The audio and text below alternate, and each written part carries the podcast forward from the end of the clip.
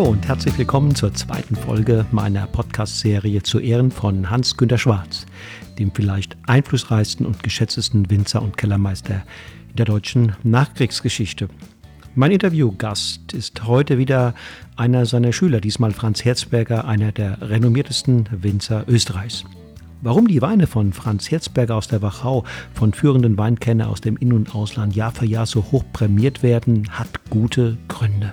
Einerseits bewirtschaftet der End-30er einige der besten Terrassenlagen der Wachau. Zingerriedl etwa, die sich hinter seinem 600 Jahre alten Winzerhaus in Spitz erhebt, ist der Geburtsort seines legendären Rieslings. Honigvogel oder Rotes Tor besitzen genauso einzigartige, mineralstoffreiche Böden, die seinem grünen Veltliner Jahr für Jahr eine unverwechselbare Stilistik verleihen. All seine Anstrengungen gelten den Rebanlagen. Er sagt mir, wir achten ganz besonders darauf, dass unsere Weinberge vital und gesund sind und ernten immer erst dann, wenn die Trauben ihre volle Reife erreicht haben. Auch im Keller hat er viel von seinem Lehrmeister Hans-Günther Schwarz übernommen. Er befolgt das Prinzip, mit so wenigen Angriffen wie nur möglich auszukommen. Nicht nur in seinem eigenen Betrieb legt Herzberger großen Wert auf natürliche Spitzenqualität. Auch die Winzervereinigung Venea Wachau, die erste Herkunftsgemeinschaft von Winzern Österreichs, trägt seit vielen Jahren die Handschrift der Familie Herzberger. Im Interview mit mir erinnert sich Franz an die Tage mit Hans-Günther Schwarz und was von dem, was er damals gelernt und erfahren hat, ihm heute noch wichtig und bedeutungsvoll ist. Los geht's!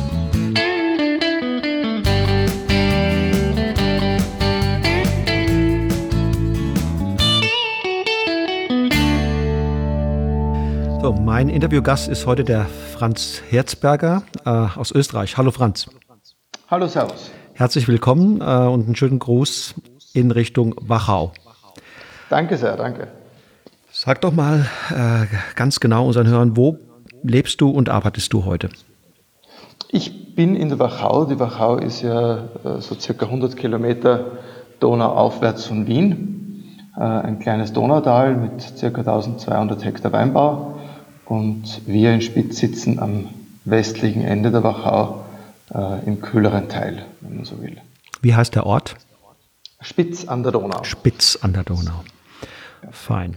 Ähm, ihr, ihr, habt ja ein, seid ja ein relativ erfolgreiches Weingut. Mit welchen Grund, Grundüberzeugungen seid ihr da unterwegs? Grundsätzlich natürlich die, die, die Weingärten, den Jahrgang so abzubilden, wie er, wie er ist. Äh, was uns sehr wichtig ist, und ich glaube, das könnte man sagen, ist das, was uns vielleicht am meisten unterscheidet, ist, dass wir bei der Lese sehr viel Zeit aufwenden, sehr genau arbeiten, äh, ein großartiges Leseteam haben, das uns da unterstützt. Und mit dem dann wirklich von Anfang Oktober beginnt die Lese bei uns bis in den späten November hinein schauen, dass wir in, wirklich detaillierter Selektionsarbeit äh, die, die Trauben dann reinbringen. Also gerade die Lese ist das, was, wo ich sagen würde, da können wir uns irgendwo unterscheiden. Und das hat sich jetzt im, im Laufe der Klimaerwärmung nicht geändert. Du sagst Ende Oktober bis Ende November, das ist ja nun sehr spät. Äh, natürlich, die Jahre sind früher geworden. Äh, und wenn wir uns jetzt zurückerinnern an 2003, das äh, ein ähnlich heißes Jahr war wie auch jetzt äh, 17, 18, ähm, äh, sieht man aber auch, dass wir da im Weinbau sehr viel dazugelernt haben, dass wir jetzt viel besser wissen, wie wir umgehen mit diesen, mit diesen Hitzen, äh, äh, sind besser, wesentlich besser dran mit der Laubarbeit äh, und können so die, die, die Reife schon äh, so weit hinauszögern, dass wir dann äh, in diesen kühlen Herbst hineinkommen, wo halt für uns dann diese ganz wichtige Aromabildung stattfindet, wenn diese kalt, äh, warm-kalt-Unterschiede äh, von Tag zu Nacht sind. Also tatsächlich, würdest du sagen, mit, mit Erfahrungen im Weinbergsmanagement kann man auch unter wärmeren Bedingungen die Lese äh, relativ weit hinten rausziehen. Ja, ja, durchaus. Also gerade, wir haben ja insofern zwei großartige Sorten. Das eine, der, der Riesling als eine Sorte, die, wenn sie zu heiß wird, äh, die Arbeit, also die, die Assimilationsprozesse Leistung äh, deutlich runterfährt äh, und man dadurch gut Zeit gewinnt. Und auf der anderen Seite Grüner Veltliner eine Sorte, bei der man auch äh, durchaus mit, äh, mit dem Ertrag gut spielen kann. Äh, gerade beim Grünen Veltliner wäre es kontraproduktiv, in einem sehr heißen Jahr äh, nur 3.000, 4.000, 5.000 Kilogramm pro Hektar Ertrag zu haben. Gerade beim Grünen Veltliner kann man mit etwas höheren Erträgen die, die Reife ganz gut hinauszögern. Und das bleibt, geht nicht zulasten der, der Säure beim Veltliner? Äh, die Säure ist beim Veltliner üblicherweise nicht die höchste. Aber wenn wir beim Veltliner die, die, die Weine dann unterm Strich mit 5,5 äh, so in der Größenordnung haben, dann passt es schon ganz gut.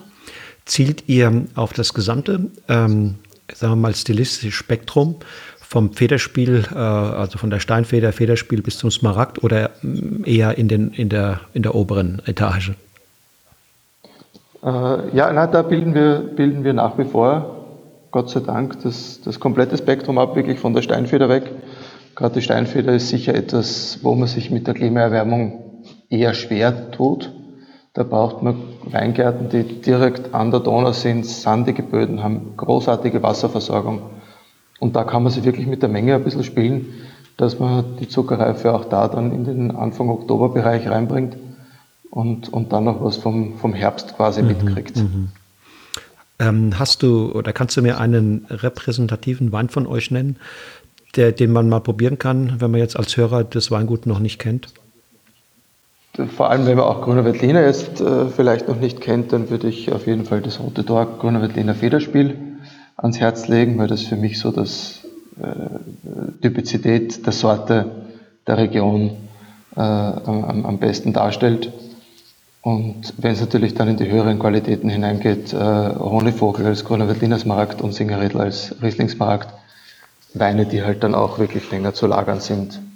Und ihr habt da Terrassenweinbau, oder? Genau.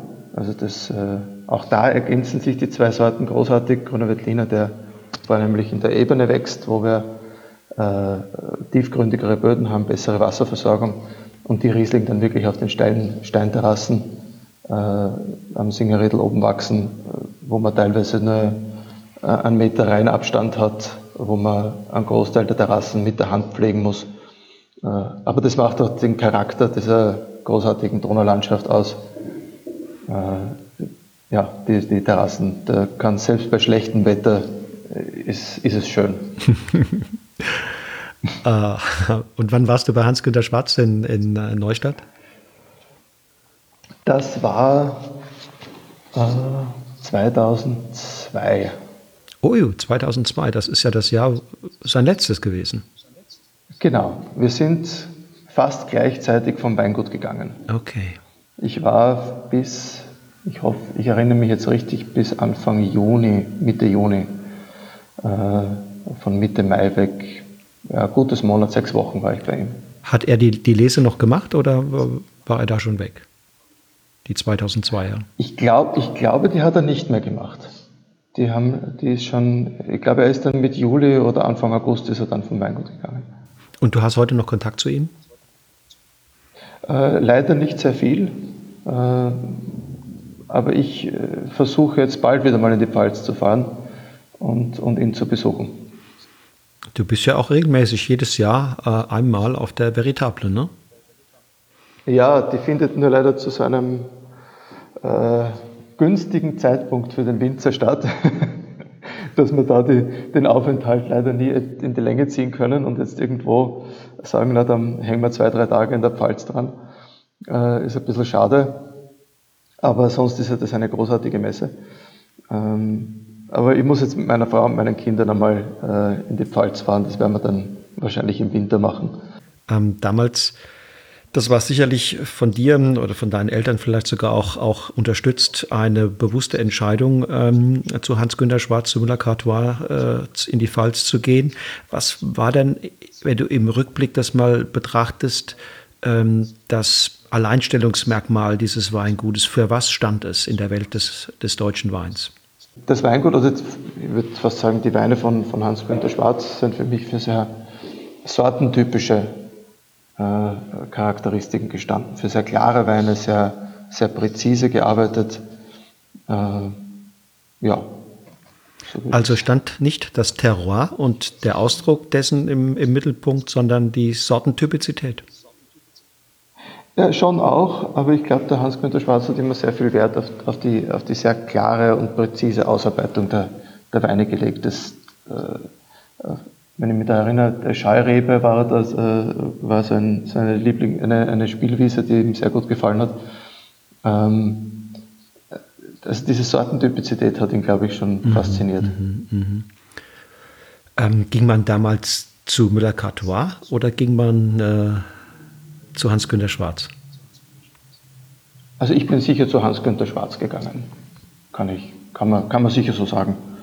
Ähm, und äh, das war auch eine ganz großartige Zeit. Also ich war wirklich fasziniert. Ich war ja damals äh, gerade Anfang 20 und äh, der Herr Schwarz war doch schon, ich glaube, gut über 60 und der hat mich als, als jungen Burschen da so eingebunden in, in das soziale Leben, aber auch in sein, er hat mich sehr oft am Abend mitgenommen, wenn er mit einem Freund irgendwo in eine äh, Burschenstand gegangen ist.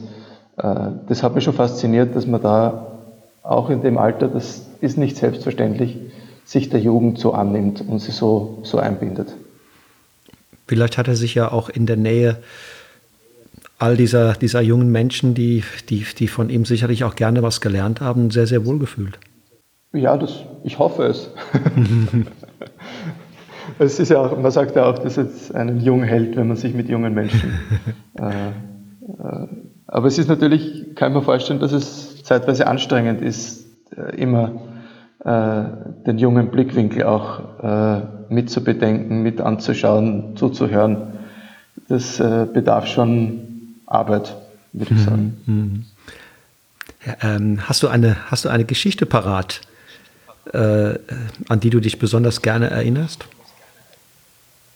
Eine Geschichte aus dieser Zeit? Äh, eine Geschichte direkt nicht, aber was mich fast tagtäglich begleitet, ist dieser Grundsatz, dieser Leitsatz, den er mir äh, mit auf den Weg gegeben hat, äh, was das, die Zusammenarbeit oder die Arbeit mit Mitarbeitern betrifft. Und da hat er gesagt, äh, schimpfen unter vier Augen, loben vor allen. Und das ist ein ganz ein wichtiger, äh, ganz ein wichtiger Ding, dass man das einfach äh, äh durchzieht auch. Äh, braucht nicht die ganze Mannschaft wissen, ja, wenn einer was ja. vergeigt hat. Und äh, das ist etwas, das erinnert mich sehr oft an ihn. Was hast du mitgenommen? Gibt es da was, wo du sagst, okay, das, das ist auch heute noch für mich und für, für meine Art, ähm, den Wein und ähm, die Vinifizierung zu verstehen, immer noch von großer Bedeutung? Es war für mich vor allem diese, diese das soziale Umfeld war für ihn so wichtig, dass die, dass die Mitarbeiter zufrieden sind, dass, dass alle einfach eine gute Zeit haben, wie man, ich glaube, sagt man auch in der Pfalz. Äh, das ist ja etwas, das ich, warum ich so gerne die Pfalz fahre und, und, mit Pfälzer zusammen bin. Die sind einfach ein lustiges Volk, ein ja. freundliches. Äh, aber sie sind auch ein sehr, sehr äh, genaues, äh, genaue Menschen. Und ich glaube, das ist auch beim Hans-Günther Schwarz so, der einfach ein sehr genauer ja, Arbeitermacher ist. Ähm, ja. Und, ich, und, und das in die Richtung, würde ich sagen, versuche ich äh, mitgenommen zu haben. Mhm, mhm, Einfach die, die Freude an der Arbeit mit allen zu teilen. Also bei dir, wenn du resümieren würdest, da wäre das Menschliche, was du mitgenommen hast, würde das rein Fachliche sogar übertreffen. Ja, ich, ich war ja, ich war ja nicht zur, zur Lese äh, draußen. Das heißt, dieser, dieser Kellerteil, den habe ich äh, da nicht so mitgenommen. Und für mich war dieser, dieser menschlich, dieser soziale Aspekt, das war das, worüber er so, so oft gesprochen hat. Und das, das ist das, was, äh, ja, was ich mitgenommen habe. Es war ja, du warst ja nicht der Einzige aus eurer Region, der bei ihm war. Äh, würdest du sagen, es gibt so einen gewissen Einfluss sogar von, von ähm, Hans-Günter Schwarz auf die stilistische Entwicklung in der Wachau? Na, äh, das würde ich so weit würde ich, würde ich, würde ich nicht gehen. Die Grundideen bei, bei FX oder auch beim, beim Leo Altzinger waren auch vorher, glaube ich, in eine ähnliche Richtung. Sehr präzise arbeiten, sehr, sehr genaue Weine. Ähm, das müsste vielleicht der Lukas oder der, der, der Leo Altzinger beantworten, ob sie, ob sie finden, dass es sie so weit geprägt hat. Mein, mein, meine Erfahrung beschränkt sich eher auf, die, auf den menschlichen Teil, auf, die, ja, auf das Bemühen, dass Menschen einfach eine schöne Zeit mit zusammen haben. Und das äh, habe ich als so wertvoll empfunden. Und wenn du, wenn du einen Buchtitel finden solltest äh, für die Biografie, die irgendjemand schreibt über Hans-Günter Schwarz, wie könnte der Titel, wie könnte der Titel deiner Meinung nach aussehen? Es würde auf jeden Fall irgendwo, den, den, der Buchtitel müsste auf jeden Fall den Menschen in Verbindung mit dem, mit dem Wein reflektieren. Äh, den, den sozialen Umgang miteinander, das, das Freundlichsein in die Richtung müsste er irgendwo gehen. Haben, haben seine Weine, hat, hat die Stilistik seiner Weine auch ein bisschen was mit, mit der Art, wie er als Mensch durchs Leben gegangen ist, zu tun? Offen, freundlich? Ja, ja, könnte man schon sagen. Man würde sich vielleicht einen, einen straighteren Menschen erwarten, wenn man die Weine mhm. trinkt. Mhm. Äh, aber sehr offen und zugänglich sind sie, glaube ich, immer gewesen. Ja. ja. Sie waren vielleicht insgesamt ein Tick lauter als er selbst. Ja, würde ich auch, würde ich auch so sagen. Ja, richtig. Und was würdest du ihm sagen, wenn du ihm morgen begegnest? Ja, ich würde mich auf jeden Fall für die schönen Stunden bedanken, die wir, die wir äh, miteinander erlebt haben. Ähm, oder ich miterleben durfte, so, so muss man sagen, ich war, war doch Gast. Ähm, es hat mir, also mir hat vor allem diese, diese menschliche Komponente so beeindruckt, dass man, dass man da äh, so auf junge Leute zugeht. Er hatte auch so viele so viel Lehrlinge auch ausgebildet. Das waren, glaube ich, wie ich dort war, auch drei, vier Lehrlinge im Betrieb. Das ist etwas, das, äh, was er da den, der, der, der Jugend dem, dem deutschen und österreichischen Weinbau irgendwo mitgegeben hat, äh, ist schon sehr wertvoll gewesen. Dafür hat er, du hast es gerade gesagt, dafür hat er ein Dankeschön verdient. Ja, ein ganz lautes. Ja. Vielen, vielen Dank, Franz, ähm, für deine Zeit und die, und die offenen, schönen Worte, die du gefunden hast. Nehme an, er wird sich, wird sich freuen, wenn er in den Genuss kommt, es sich anzuhören. Das würde auch mich freuen. also, vielen Dank und alles Gute Danke. in die Wachau. Schöne Grüße. Danke sehr. Servus.